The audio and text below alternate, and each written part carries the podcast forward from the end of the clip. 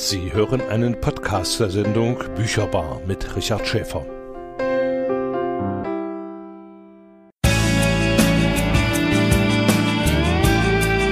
Bücherbar. Die Sendung für Autorinnen und Autoren auf der freien Sendefläche hier auf Radio Frei, immer am dritten Mittwoch im Monat ab 14 Uhr.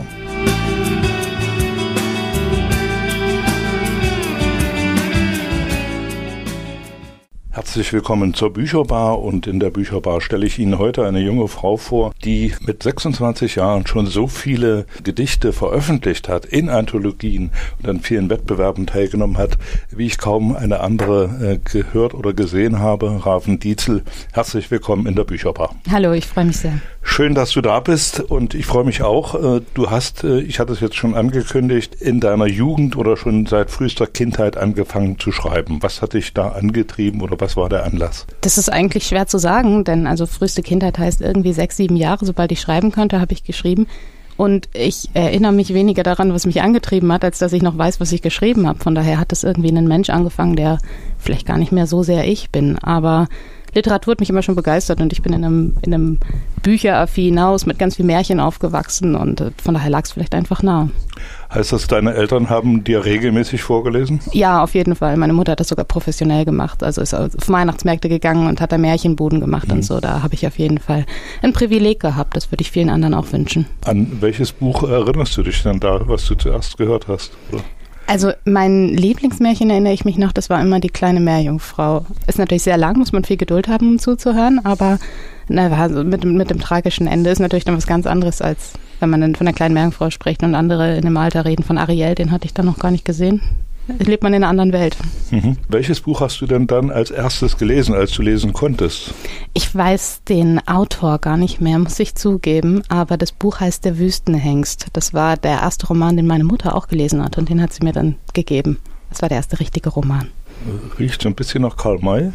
Es ist kein Karl May, ähm, ist die Geschichte von einem, von einem Nomaden. Ich weiß es wirklich nicht mehr genau, aber es hat mich gefesselt und ich habe mich da durchgelesen durch das ganze Buch, was da irgendwas gewesen sein, an die 200 Seiten und das war der erste Roman. Und äh, du hast irgendwann angefangen zu schreiben, selber Gedichte oder Geschichten? Das erste, woran ich mich aktiv erinnere, war ein Gedicht. Mhm. Ja. Jetzt hast du das äh, perfektioniert. Also ich hatte vorhin schon gesagt, du hast an vielen Schreibwettbewerben teilgenommen. Was hat dich da angetrieben, da immer wieder einzuschicken? Ganz ehrlich, dass ich den Wunsch hatte, irgendwie das, was, also was ich geschrieben habe, hat mich auch irgendwie mal aus mir rausgedrängt. Und ähm, weil ich andere Autoren gerne gelesen habe, hatte ich den Wunsch, vielleicht könnte ich das gleiche auch anderen irgendwie geben. Also tatsächlich irgendwie vielleicht die Möglichkeit, gelesen zu werden. Mhm. Da habe ich aber erst mit 18 Jahren mit angefangen und zu dem Zeitpunkt hatte ich schon, ich weiß nicht, 250 Gedichte auf meiner Festplatte, die wollten irgendwo hin. Mhm. Was hat dir denn das gebracht, diese Teilnahme an den Wettbewerben? Oh, ganz viel, ganz viel Rückmeldung vor allem auch. Also einen Eindruck davon, was, was mag gelesen werden und was nicht. Wobei man natürlich irgendwie so mit jedem Gedicht, wo zurückkommt, nein, diesmal leider nicht, sich nicht ins Boxhorn jagen lassen darf. Aber ähm, insbesondere bei den längeren Kurzgeschichten, so bei Science Fiction habe ich auch geschrieben, Science Fiction Geschichten, da bin ich dann auch, da gab es dann auch ein aktives Lektorat, wo mir dann Texte zurückgeschickt wurden und ich habe es dann korrigiert zurückgeschickt. Das hat natürlich enorm viel gebracht. Ja, mhm. im gleichen Zuge, wie ich mit den Wettbewerben angefangen habe, habe ich auch mal angefangen, auf Lesungen zu gehen. Also so mit 18 Jahren also bei mir in der Region, in Lippe habe ich dann noch gewohnt, ähm, regionale Lesungen zu machen und da habe ich dann auch die Bücher mitgebracht. Von daher ist beides zusammen so ein bisschen Kontakt mit Lesern, Öffentlichkeit herstellen. Das war mir wichtig. Irgendwann ist aber diese schriftstellerische Arbeit auch so ein bisschen in die berufliche Richtung gegangen. Du hast angefangen zu studieren, Linguistik, Philosophie. Linguistik ist ja nun nicht so ein alltägliches Studienfach. Vielleicht erklärst du den Hörerinnen und Hörern äh, mal, was man da macht. Ja, also das mit dem Schreiben ist deutlich älter als das mit der Linguistik. Ich habe Linguistik tatsächlich erst im Master studiert, also mit meinem Bachelorstudium war Philosophie und Germanistik, also äh, Sprachenwissenschaft von der deutschen Sprache. Und darüber bin ich dann in die Linguistik für den Master reingerückt. Und Linguistik ist ja eben die die, die Wissenschaft von der Sprache im Allgemeinen. Also da beschäftigt man sich ganz viel mit Einzelsprachen, Grammatiktheorie und sowas. Fragt sich, warum, warum funktioniert eigentlich eine Sprache so, dass du da die Präposition an der einen Stelle hast oder in einer anderen funktioniert es ganz anders. Und äh, tatsächlich ist aber mein Schwerpunkt in der Linguistik gar nicht irgendwie so auf der Grammatikebene gewesen, sondern ich habe Gesprächsanalyse gemacht. Das heißt, ich habe mir genau überlegt, warum Leute sagen Leute dann das, was sie sagen. Äh, das bedeutet dann auch so Dinge, die wir gar nicht als Worte wahrnehmen, wie, wie es oder so. Und da fängt man ganz anders an, Leuten zuzuhören, weil einem klar wird, es wird viel mehr gesagt, als das, was wörtlich an Inhalt drin steht. Also muss ich jetzt damit rechnen, dass es nach dem Interview eine Sprachanalyse gibt. Wäre natürlich nicht verkehrt. Du hast jetzt mit dieser ganzen äh, Studiererei oder mit dem ganzen Studium dir auch ein Fundament geschaffen äh, für deine schriftstellerische Arbeit, wo ich mir beim Lesen deiner Vita äh, gefragt oder die Frage gestellt habe, wo geht's denn hin? Wenn ich das so sagen könnte. ja, ich bin momentan also ein bisschen in der Zwischenphase. Ich bin vor einer Weile erst hergezogen ähm, zusammen mit meinem Freund, der sein Studium hier schon angefangen hat. Und ich bin, wie gesagt, in der Zwischenphase und bereite gerade meine Promotion vor oder will das so richtig ans Laufen bringen, aber das verzögert sich so ein bisschen. Dann würde ich gerne an der Universität bleiben und wie gesagt, promovieren, das könnte ich mir gut vorstellen. Also Wissenschaft jetzt nicht nur fürs, für irgendwie für die Texte, was ich dafür lerne, sondern auch die Wissenschaft an sich liegt mir an am Herzen. Ob das beides zusammengeht, Schriftstellerei und Wissenschaft, das lässt Pro sich rausfinden. Promotion hier in Erfurt? Würde ich gerne, genau, aber ich habe den Platz noch nicht. Mhm. Ja gut, das ist natürlich auch immer eine Schwierigkeit, da ein Thema zu finden, beziehungsweise dort hineinzukommen. Ne? Also gibt es auch viele Suchende. Ne? Ja, tatsächlich. Ja. Oder aber ich denke mal, äh, Themen auf diesem Bereich äh, liegen äh, zur Genüge brach. Also und da gibt es sicherlich Anknüpfungspunkte. Das denke ich auch. Momentan bin ich noch in einer anderen Richtung, Richtung so von meinem fachlichen Thema im Master. Das war was anderes. Ich habe äh, Gespräche von Arzt, Ärzten und Patienten analysiert. Also das war gar nicht literarisch. Aber ich kann mir auch vorstellen, noch in so eine philosophisch-literarische Richtung zu gehen, wenn so mein, meine Kerndisziplin nichts wird. Da ist noch einiges zu erwarten. Dann ist natürlich äh, von meiner Seite großes Daumendrücken und äh, die Hoffnung, dass die Schriftstellerei da nicht zu kurz kommt.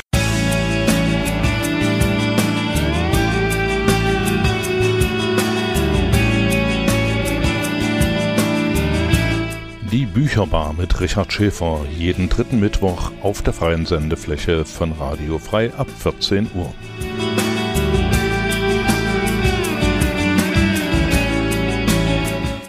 Gast in der Bücherbar ist heute Raven Dietzel, die es aus beruflichen Gründen nach Erfurt verschlagen hat. Was sie da erwartet hat und wie sie ihre neue Heimat angenommen hat, erzählt sie im nächsten Beitrag. Du, äh, du hast jetzt schon angedeutet, du bist also mit deinem Freund hier nach Erfurt gezogen. Was waren denn deine Erwartungen, hier nach Thüringen zu kommen? Was hattest du vorher für Vorstellungen von Thüringen? Welche, welche Vorahnungen hattest du? Hm, ich bin an sich ein ziemlich offener Mensch, der mit sehr wenig Schubladen und Vorurteilen durch die Gegend geht. Das stelle ich immer fest, so wenn ich mich mit anderen vergleiche, läuft dann auch oft darauf hinaus, dass ich in eine Situation reinkomme und gar nicht weiß, was mich erwartet. Ähm, was Erfurt speziell angeht, ich hatte gar keine Vorstellung von der Stadt und als wir uns dann in die Richtung hier orientiert haben äh, und ich mal angefangen habe, es im Internet einzugeben, habe ich die Bilder gesehen, habe gedacht, was so eine schöne Stadt ist das? Ich war ganz baff darüber. Ähm, mit Thüringen verbindet mich tatsächlich biografisch sogar ein bisschen was, weil äh, der Vater meiner Mutter hierher kommt und äh, ich war ganz erstaunt, als ich hier dann so angefangen habe, durch die Straßen zu gehen, auf die Schilder von den von den Gasthäusern und so zu gucken und festzustellen, dass der der Rotkohl zum Beispiel genauso angepriesen wird, wie meine Mutter den macht und äh, tatsächlich ist es ein Stück weit so ein ganz kleines Stück weit Identität. Also ich will es nicht zu groß machen, aber es war wirklich ein witziger Effekt. Mhm. Und äh, hast du, äh, sind deine Erwartungen, die du hier mit Erfurt verbunden hast, sind die erfüllt worden? Ah, die Stadt ist mindestens so schön, wie ich sie erwartet habe, ja. Ich finde es toll. Und ich finde äh, tatsächlich, die Menschen sind, ähm, sind viel offener, als ich das gewohnt bin von, von meiner alten Heimat. Mhm. Ähm, wenn ich da bin ich zurückgekommen, bin an die Tankstelle gegangen, plötzlich ähm, so bei, bei Rückfahrt meine Familie besucht und an der Tankstelle habe ich plötzlich gedacht, was habe ich falsch gemacht? Warum ist die so ärgerlich zu mir? Mhm. Ja, also äh, die Erfahrungen mit Thüringern sind natürlich auch immer unterschiedlich. Jetzt hast du äh, deine äh, Verbindung jetzt äh, zu Erfurt auch ein bisschen, äh, ich will mal sagen, in berufliche Bahn gelenkt. Du bist Stadtführerin geworden. Was hat dich dazu bewogen? Ähm, Also angefangen hat es einfach damit, dass wann immer mich jetzt ähm, Freunde, Familie besucht haben, wenn ich durch die hm. Stadt gegangen bin, die natürlich irgendwo drauf gezeigt haben und gefragt haben, was ist das? Und ich musste mal sagen, ich habe keine Ahnung. Dann habe ich natürlich nachgelesen und beim nächsten Beruf, äh, Besuch wusste ich ein bisschen mehr. Und mein Vater hat mir dann tatsächlich vorgeschlagen, weil ich jetzt gerade in dieser Zwischenphase irgendwie einen Job brauchte, hm. schau doch mal, ob du irgendwie Stadtführung geben kannst. Und dann habe ich gedacht, ja, ich schau mal, habe einen, einen Anbieter gefunden, mit dem ich das machen konnte, habe mich zwei Wochen sehr intensiv vorbereitet, weil ich dann so eine Prüfungstour geben musste, war sehr nervös, ob das klappt, aber ähm, jetzt mache ich das schon, äh, genau, drei Monate mache ich das jetzt schon und äh, inzwischen würde ich sagen, ist ein bisschen Routine drin. Mhm. Wie kommt das an bei den Leuten? Hm, ich kriege sehr positive Rückmeldungen. Hm. Ich freue mich auch immer, wenn es irgendwie dann eine, eine, positive Internetrezension im Nachhinein gibt, weil ich dann auch weiß, das war nicht einfach nur so das Gegenüber, das jetzt versucht, mich schnell loszuwerden, sondern das hat wirklich einen positiven Hintergrund gehabt. Ähm, ich mache auch so Kostümführungen tatsächlich, so im Nachtwächterkostüm. Ähm, mhm. das, das kommt irgendwie, glaube ich, auch besonders gut an. Ist jetzt natürlich leider viel ausgefallen, weil der Weihnachtsmarkt nicht stattgefunden hat. Von daher habe ich mich da noch nicht so richtig einleben können. Aber ähm, im Allgemeinen, genau, sind die Leute doch, glaube ich, sehr zufrieden. Ja, die Leute kommen ja mit bestimmten Erwartungen hierher, gerade auch an eine Stadtführung, um bestimmte historische Zusammenhänge, Hintergründe zu äh, erfahren, die sie sonst nicht äh, gefunden hätten oder nur umständlich. Es googelt ja nicht jeder. Viel davon wird auch wieder vergessen. Da machen wir uns nichts vor. Das ist einfach so. Ja, man geht in die Stadt, lässt sich da rumführen und nächste Woche überlegt man, wo war das denn, ja oder so. Aber wichtig ist ja, dass die Leute da Informationen bekommen und dass sie unterhalten werden. Das ist natürlich auch immer ein wichtiger Punkt, ne? also dass sie Geschichten hören und so weiter. Und so ja, eben, beides zusammen geht ja über die Geschichten. Das ja. Erinnern an die Informationen ja. funktioniert, weil sie sich an die Geschichten ja. erinnern, ja.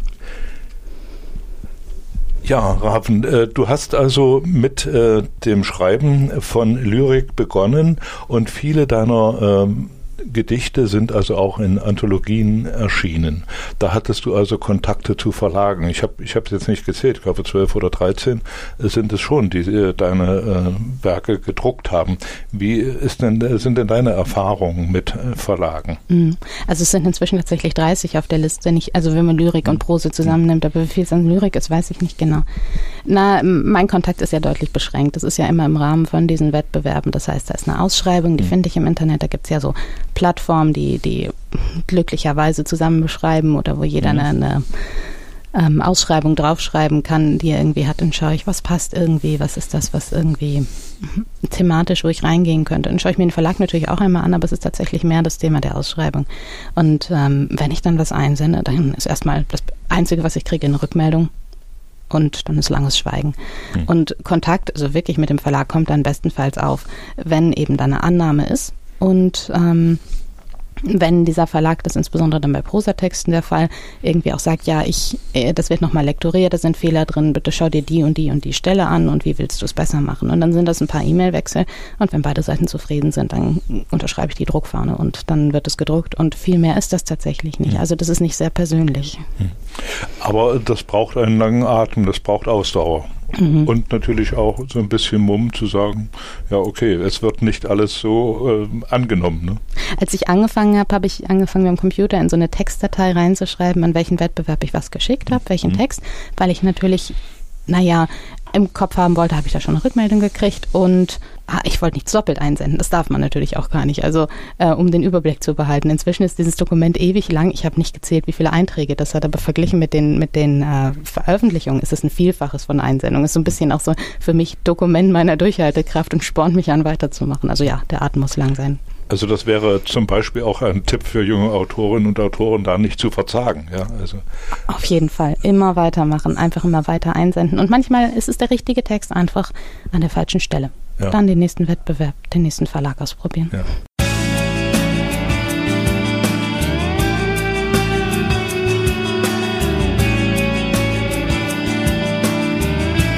Die Bücherbar mit Richard Schäfer jeden dritten Mittwoch auf der freien Sendefläche von Radio Frei ab 14 Uhr.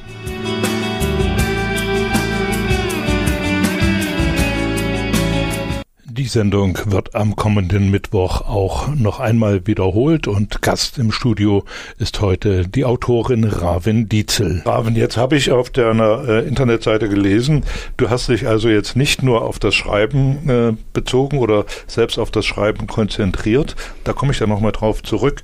Äh, du hast also auch als Mitorganisatorin der Heidelberger Literatur- und Philosophiekonferenzen mitgearbeitet. Was muss man sich denn darunter vorstellen? Ja, das war im Kontext erstmal von einem großen Glück, das ich während meines Studiums hatte. Ich hatte nämlich das große Glück, von einem Stipendium gefördert zu werden. Da war ich am Anfang von meiner Abiturschule für vorgeschlagen mhm. worden und bin also mein Bachelor, mein Master über gefördert worden. Und ähm, Kontext davon ist eben auch so eine ideelle Förderung, wo man an, an Konferenzen teilnimmt und zu Akademien fährt. Und in dem Rahmen gibt es auch die Möglichkeit, selber was zu organisieren. Und war von anderen Stipendiaten ähm, die erste Heidelberger Literatur- und Philosophiekonferenz äh, organisiert worden. Ich habe natürlich gedacht, Literatur und Philosophie, das ist mein Ding, da muss ich hingehen. Denen bin ich offensichtlich irgendwie aufgefallen, denn die haben mich dann im Nachhinein gefragt, hast du nicht Lust, wir wollen eine Reihe draus machen, im Weiteren mitzumachen. Und natürlich habe ich das dann gemacht, also äh, war ich begeistert, war auch viel Arbeit. Wir saßen an verschiedensten Ecken in Deutschland und haben dann ganz regelmäßig ganz viel geskypt, haben Dozenten angeschrieben, also das waren dann ähm, das waren dann Dozierende, Professoren von Hochschulen oder auch Leute aus Verlagen, weil wir unterschiedliche Sachen je nach Thema zusammenbringen wollten. Ähm, mussten dann natürlich auch uns um den ganzen organisatorischen Teil kümmern, die Jugendherberge und Tagung und Essen und das ist dann viel Aufwand. Dann war der, waren die drei Tage, die die Konferenz stattfinden, tatsächlich eher, mhm. eher klein, aber wenig Schlaf dann dabei. Es sind leider nur drei geblieben, also es gab kein viertes. Die, die Teilnehmerzahlen waren rückläufig und genau, es hat dann keine vierte gegeben eine, äh, ein Thema dabei war, wer bestimmt, was entsteht, Literatur zwischen Kunst und Konsumgut. Eigentlich äh, ein, ein Thema, äh, was nach Wiederholungen schreit, ne, weil das ja, wir erleben es jetzt gerade vor Weihnachten wieder, was da an Literatur über die Bühne geht, beziehungsweise als Konsumgut.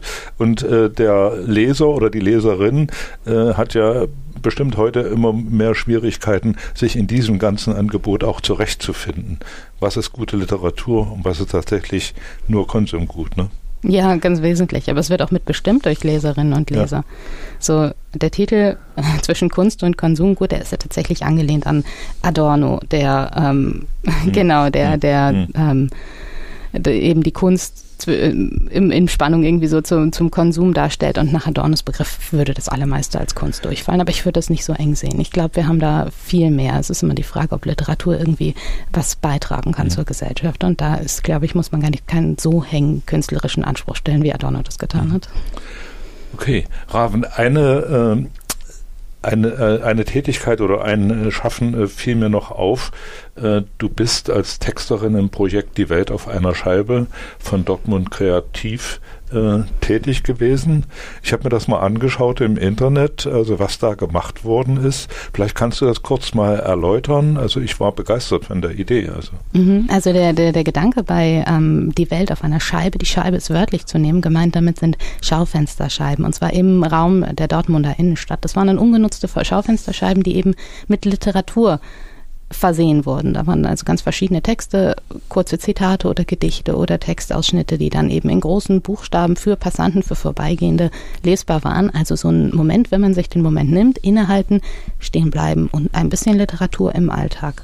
Und es ist natürlich so dieser Gedanke, Kunst in den öffentlichen Raum zu bringen. Wir haben nicht, äh, die Literatur nicht so eingesperrt zwischen zwei Buchdeckeln, sondern wir haben, wir haben die da, wo unser Denken ist und wo ähm, genau, wo unser Alltag ist. Und da hat es viel mehr mit uns zu tun. Und ja, genau, entsprechend habe ich einen Text über Obdachlosigkeit beigesteuert, der ja in der Innenstadt, wo man losgeht und äh, einkauft und konsumiert, ähm, eigentlich die Obdachlosigkeit, die einem äh, begleitet. Man begegnet der, man sieht drüber weg und dann hat man halt dieses Stück Literatur, das einem vielleicht nochmal auf eine andere Art und Weise dazu rückt, stehen zu bleiben und nachzudenken.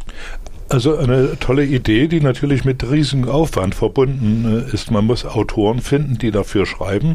Man muss also jemanden finden, der den Text dann auch so auf die Scheibe bringt, dass er lesbar ist. Also da muss ja eine Grafikfirma oder eine Werbefirma angeworben werden. Und dann muss natürlich jemand da sein, der das auch bezahlt. Ja, und die Schaufenster müssen auch da sein. Das ist ja. der Teil, der auch noch fehlt. Genau in Dortmund ist das durch, durch Dortmund kreativ gemacht worden und äh, die Realisatoren, das war ganz wesentlich Reinhard Kuhn, also das ist die Frau der der der Danke wird. Und es waren ähm, ja ganz viele verschiedene Leute, die zusammengebracht worden sind. Jetzt habe ich natürlich an der Stelle die ketzerische Idee, das wäre doch für Erfurt auch machbar. Das wäre, also ich würde denken, ähm, bestimmt machbar. Ich würde schwer darauf wetten, dass die Leute, die man dafür braucht, alle in Erfurt da sind. Aber es braucht halt eben diesen Menschen, der das zusammenbringt. Und der muss halt so ein bisschen organisatorisch und, äh, naja, finanziell natürlich auch so mhm. den äh, Rückhalt mitbringen oder die Gelder beantragen. Ich wäre aber sofort dabei, wenn sowas gemacht werden würde, auf jeden mhm. Fall. Äh, war bei Dortmund Kreativ, gab es da einen, einen speziellen Anlass oder einen Zeitpunkt oder war das einfach eine zeitlose Aktion zu sagen, los, wir machen das jetzt mal? Also Dortmund Kreativ macht, macht ja ganz viele von solchen Kreativprojekten, genau. Mhm. Von daher war das, glaube ich, bei der Ideenfindung selbst war ich dann ja gar nicht mit dabei. Ich bin ja ins Boot geholt worden als Texterin, genau. Wie ist das denn angekommen bei den Menschen? Wahrscheinlich deutlich schlechter, als es sollte, weil das natürlich gerade mit Corona zusammengefallen ist und dann kam der erste Lockdown und dann äh, war kaum einer in den Innenstädten. Hm.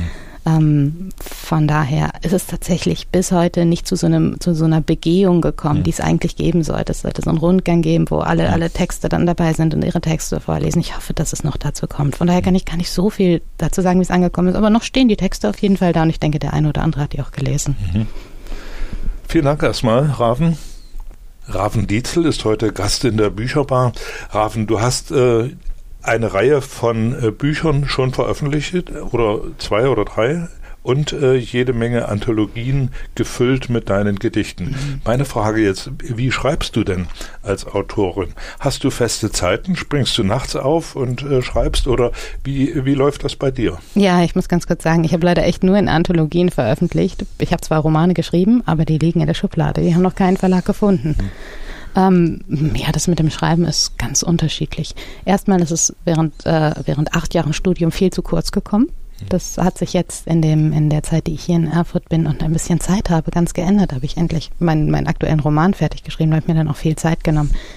Ähm, so einen letztes Jahr, 2020, da habe ich gesagt, ähm, das war mein Neujahresvorsatz, jeden Tag wenigstens fünf Minuten, weil man doch rückblickend immer viel zu schnell feststellt, dass man, dass man ganz lange, viele Tage lang einfach gar nichts geschrieben hat, weil andere Sachen viel relevanter waren. Und diese fünf Minuten jeden Tag, die bringen einen viel mehr in so, einen, in so ein literarisches, kreatives Denken. Man sieht die Welt ganz anders und tagsüber begegnet man dann irgendwie zwischendurch irgendeiner Situation und denkt, das muss ich aufschreiben. Und wenn man diesen Vorsatz hat, fünf Minuten muss ich, dann sagt man sich, ja, die mache ich jetzt auch auf jeden Fall. Mhm.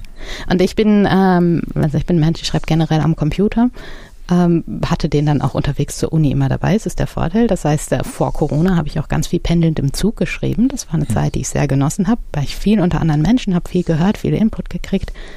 Ähm, aber ansonsten ja, Nachtarbeit. So, ich fahre, wenn ich ein Projekt habe, das mich beißt, fange ich abends an und schreibe die ganze Nacht. Und wenn es dann morgen wird und der Himmel hell und ich höre die Vögel, das ist, ich bin erschöpft, das ist ein Zustand, den mag ich sehr gerne. Also sowohl aus dem Arbeiten für die Universität als auch aus dem Schreiben.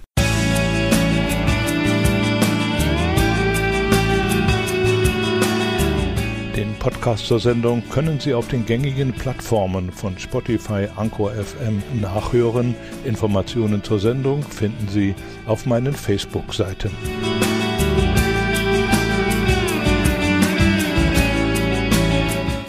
Gast in der Bücherbar ist heute Raven Dietze und wir widmen uns jetzt ganz ihrem literarischen Schaffen. Raven, dann würde ich jetzt gern äh, dich bitten, äh, ein paar Texte vorzulesen. Einen Wunsch hatte ich ja schon geäußert.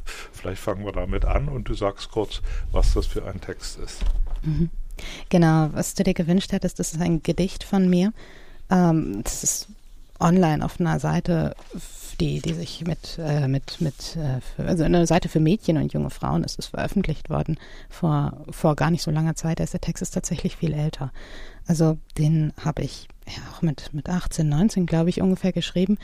Ähm, und als Kontext dazu erzähle ich gerne, das war die beste Freundin meiner Schwester, die lebt auf einem Bauernhof und haben wir bei der Heuernte geholfen. Und dann sind wir abends zurückgekommen und am nächsten Tag waren meine Arme unglaublich zerstochen von diesem Heu und es hat gebrannt unter der Dusche. Und ich habe gedacht, diese Schnitte, die tun so weh, aber, aber irgendwie, irgendwie fühlt es sich gut an, die zu haben. Und das hat mich motiviert, den folgenden Text zu schreiben. Der hat den Titel Fünf Welten. Früh am Morgen, bevor die Sonne scheint, steht eine Frau vorm Spiegel und schaut sich nicht an. Sie heißt Mary Lou. Sie zittert, sie weint, und weil sie Tränen nicht leiden kann, meidet sie den Blick in ihr müdes Gesicht. Er gleitet über Keramik und Chromarmatur, über weiße Fliesen, die Schränke sind schlicht, sie denkt an Liebe, titelt sich selbst mit nur und schaut schließlich an sich hinab. erblickt blaue Flecken und rote Striche, und ihr Bauch tut weh. Sie wäscht knapp das Blut aus den Kratzern und betupft die Stiche. Sie wird keinem erzählen, was ihr nachts geschieht. Man sagt jedem das Seine, so auch diese Sitte. Sehr still jedoch hofft sie, dass jemand sie sieht. Es sind hässliche, böse Schnitte.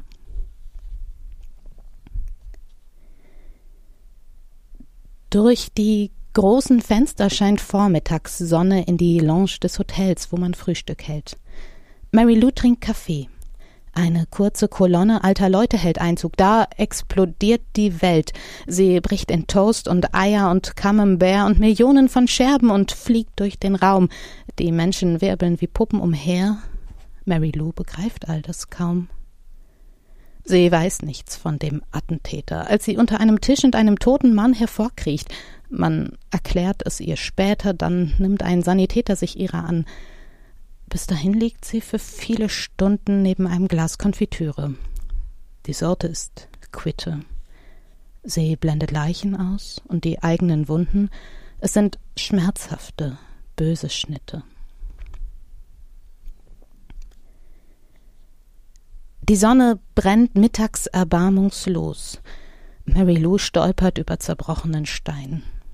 Das Trümmerfeld ist endlos groß und sie selber fühlt sich winzig klein. Sie findet nicht ihren Mann und das Kind, keine Freunde, Verwandten, nicht mal ihren Hut. Aber sie trifft Menschen, die auch auf der Suche sind, machen mutlos einander Mut, dann verlaufen sie sich zwischen den Wänden. Mary Lou hat nichts außer Durst und Zeit. Verzweifelt gräbt sie mit bloßen Händen in Haustrümmern, bis sie vor Schmerzen schreit. Fern hört sie Flieger und läuft panisch weg. Ihr schmerzt jeder der stolpernden Schritte. Sie knickt und fällt, rutscht durch Steine und Dreck. Es sind schmutzige, böse Schnitte. Es ist Nachmittag und die Sonne steht tief. Im Spital schlurft mit mutlosem Blick Mary Lou, die bis eben noch narkosiert schlief, zur Toilette und danach zurück. Sie ist auf dem Zimmer seit gestern allein. Das ist gut, denn sie will keinen sehen. Sie fragt sich, wie viel Sinn es macht, hier zu sein und wie viel Ärger, einfach zu gehen. Statt es zu tun, setzt sie sich stumpf auf eines der Krankenhausbetten und befühlt die Naht an ihrem Rumpf. Die Operation kann sie nicht retten. Der Arzt gab Mary Lou noch ein halbes Jahr. Sie ist bereits bei der Mitte. Das Medikament macht sie dumpf und starr. Es sind sinnlose, böse Schnitte.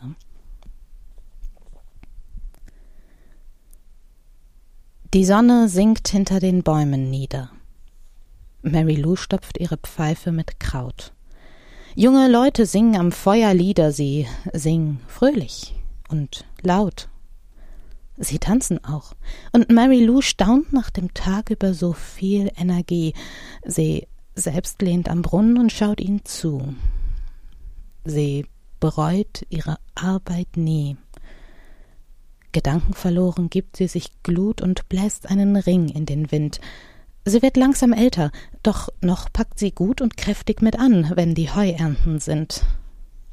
Zurzeit sind arbeitsame Wochen. Von zwölf Tagen Ernte war dies erst der dritte. Das Stroh hat Mary Lou's Arme zerstochen. Doch sie weiß, es sind gute Schnitte. Also das, was ich jetzt vorlese, das ist in einer Anthologie aus dem Sperling Verlag erschienen, 2016 im Band Monumente. Es heißt Sekt und Wind. Lange hat es schon nicht mehr geschneit. Was Obsession war, ist nun Leidenschaft. Was Zukunft war, ist längst Vergangenheit. Was früher Sturm war, ist nun Willenskraft. Was früher Laster war, ist heute Tugend, zugleich ein Kampf um die ergraute Jugend. Wir halten fest, an ungetrübten Tagen naiv. Das Fordern von der Welt ist inzwischen jedoch mehr ein Fragen. Heimlich vermisst ein jeder jenen Held, der er zu werden sicher glaubte, bevor die Fantasie verstaubte. Inzwischen kaufen wir uns Träume und schulen Helden mit Enthaltsamkeit. Die alten Namen und auch die alten Räume, belebt von neuen Menschen, neuer Zeit, wirken wie überholte Thesen. Ist all das nicht einst echt gewesen? Wie aus einem Keller, Kerker, Zimmer hör ich Freunde lachen und bleib stumm. Was Maskerade war, ist es noch immer. Wer sich noch heute klug gibt, bleibt wohl dumm. Früher waren die Dezember kälter. Wir alle werden immer, immer älter. Danke auch für dieses Gedicht. Raven, jetzt muss ich noch eine Frage anfügen, die mir vorhin durchgerutscht ist. Wenn man äh, Gedichte schreibt, wenn man Erzählungen schreibt, dann braucht man ja auch immer jemanden, der als erster Kritik übt, der da drüber liest und sagt, Raven, so geht das natürlich nicht. Wer ist das bei dir? Das kommt ganz darauf an, was das für ein Text ist, denn ich weiß ja, ich kenne ja meine, meine Pappenheimer. Nein, das ist tatsächlich schon, weil ich ja früh angefangen habe zu lesen, war das ganz viel meine Mutter, die ähm, ja auch Literatur einfach unglaublich gut kennt und deswegen auch viel sagen konnte, ja, das klingt danach, das klingt danach, das ist ein bisschen komisch. Aber natürlich teilen wir nicht in jeder Hinsicht den Geschmack und von daher gibt es ein paar Sachen, die ich auf jeden Fall nicht ihr als erstes gebe. Hm. Jetzt bei meinem Roman aktuell, den, den, äh, den hatte mein mein, mein, mein Partner die Freude, sich durch diese 370 Seiten als erster durchquälen zu müssen. Und ansonsten habe ich aber auch ganz viel, was ich meinem besten Freund immer schicke tatsächlich. Und der ist dann immer auch sofort bereit und, ähm, und gibt mir ganz viel Rückmeldung. Da bin ich sehr dankbar für. Mhm. Raven, äh, hast du bei deiner schriftstellerischen Arbeit, bei deinen Gedichten, hast du ein Vorbild an Autoren oder an Dichtern, an denen du dich orientierst oder die für dich so eine Art Leitfigur darstellen? Also ich habe ich hab natürlich Autoren, die ich sehr gerne mag. Ob das so Vorbilder an sich sind, ob ich sagen will, so will ich schreiben wie der, das glaube ich nicht, denn ich will ja auch gar keine Kopie sein. Trotzdem merke ich natürlich immer, dass wenn ich jemanden gelesen habe, mein Stil davon beeinflusst wird. Und ähm, ich darf, glaube ich, schon zeigen, dass ich einigermaßen, also vielseitig verschiedene Genres und verschiedene Stile und sowas bediene. Mhm, genau, in den letzten Jahren ist es ein bisschen moderner geworden. Früher war es ein bisschen klassischer. Mhm. Ähm, aber ich habe ich hab auf jeden Fall Autoren, wo ich sage, so wie die schreiben, was die für ein Gefühl auslösen oder so, hm. das, das hätte ich auch gerne. Das sind ganz viele die, die mich biografisch geprägt haben.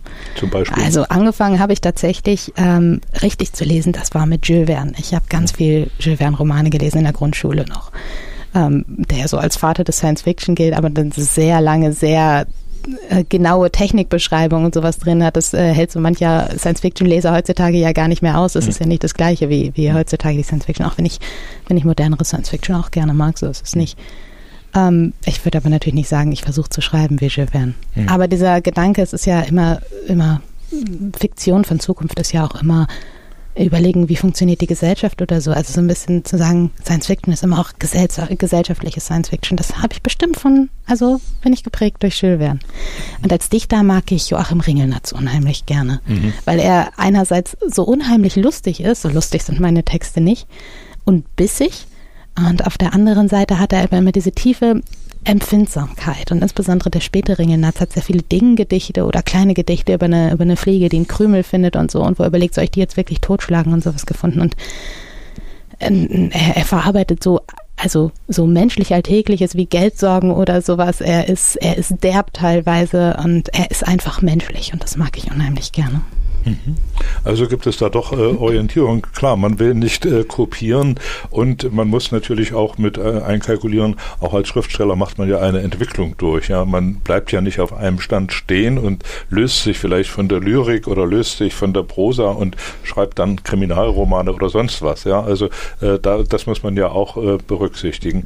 Bei dir heißt es äh, auf der Internetseite, im Zentrum steht immer der individualisierte Mensch in seiner Abspaltung von der Gesellschaft. Gesellschaft. Heißt das, dass du dich da hauptsächlich so Außenseitern äh, widmest? Also ich glaube, es muss gar nicht faktisches Außenseitertum sein, sondern es reicht auch gefühltes. dem zugrunde liegt natürlich, dass wir in unserer eigenen Wahrnehmung alle abgespalten von der Gesellschaft sind. Wir haben ein Privileg in Bezug auf unser eigenes Bewusstsein. Wir sind die Einzigen, die wir von innen kennen und alle anderen kennen wir von außen. Und ein bisschen ist es genau das, was ich versuche mit, also mit Literatur zu überbrücken, dass ich denke, indem wir eine Insicht von anderen Leuten kriegen, schaffen wir die Abstände zwischen uns zu überwinden, uns ein bisschen näher zu rücken, Verständnis zu haben. Und ähm, ja, das sind auch Außenseiterfiguren, aber es sind auch einfach Menschen, die zum Teil einfach eingesperrt sind, so in ihrem Denken oder in einem Gefühl jetzt gerade jeder und das ist, zeigt, dass es nicht nur Außenseiter sind. Jeder kennt Momente, in denen er irgendwie von seinem eigenen, in seinem eigenen Geden äh, Denken, Gedankenwelt so eingesperrt ist, dass er gar nicht mehr viel vom Rest der Welt mit sich, äh, also von äh, mitkriegt. Und auf der anderen Seite ähm, kennt jeder das Gefühl, dass die Gesellschaft irgendwelche Ansprüche an einen stellt, die vielleicht irgendwie, wenn man so gesellschaftswissenschaftlich darüber nachdenkt, sinnvoll sind, aber die mit dem persönlich gar nichts zu tun haben. Also ich würde sagen, das ist ein, ein Grundproblem, das hat jeder, nicht nur Außenseiter. Wie ist das, äh, danke erstmal für die, diesen äh, Exkurs. Wie ist das denn mit dir selbst? Hast du Kontakte äh, zu Autoren oder gibt es vielleicht einen Autoren oder eine Autorin, mit dem du oder mit der du gern mal in Kontakt treten würdest? Oh, also Kontakte zu Autoren ist jetzt nicht irgendwie jemand, der etabliert auf dem Buchmarkt ist oder so, aber ich, ich, ich schätze unglaublich Austausch halt so in, im kleinen Rahmen. Und bevor ich hergezogen bin, also in Lippe, da hatte ich einen Schreibkreis mit, mit anderen kleinen Autoren, also ganz viele auch ähm, Leute, die einfach nach dem Rentenalter angefangen haben, ihre Biografie ähm, literarisch zu verarbeiten mhm. und sowas. Und das, ähm, also der Austausch ist unglaublich wünschenswert. Was die andere Frage angeht, das kann ich tatsächlich ganz schwer sagen. Gut, dann lassen wir es halt weg. Ja, äh, Raven, vielen Dank für die Informationen.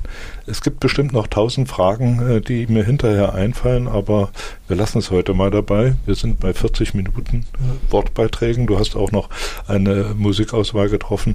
Ja, vielen Dank für äh, deine Informationen. Vielen Dank auch für deine, für die Einblicke, die wir in dein Leben nehmen durften. Ich drücke dir Daumen, dass alles gut wird und dass du vielleicht auch eine Promotion bekommst. Gerne. Dank. Und danke, dass du dir Zeit genommen hast. Danke.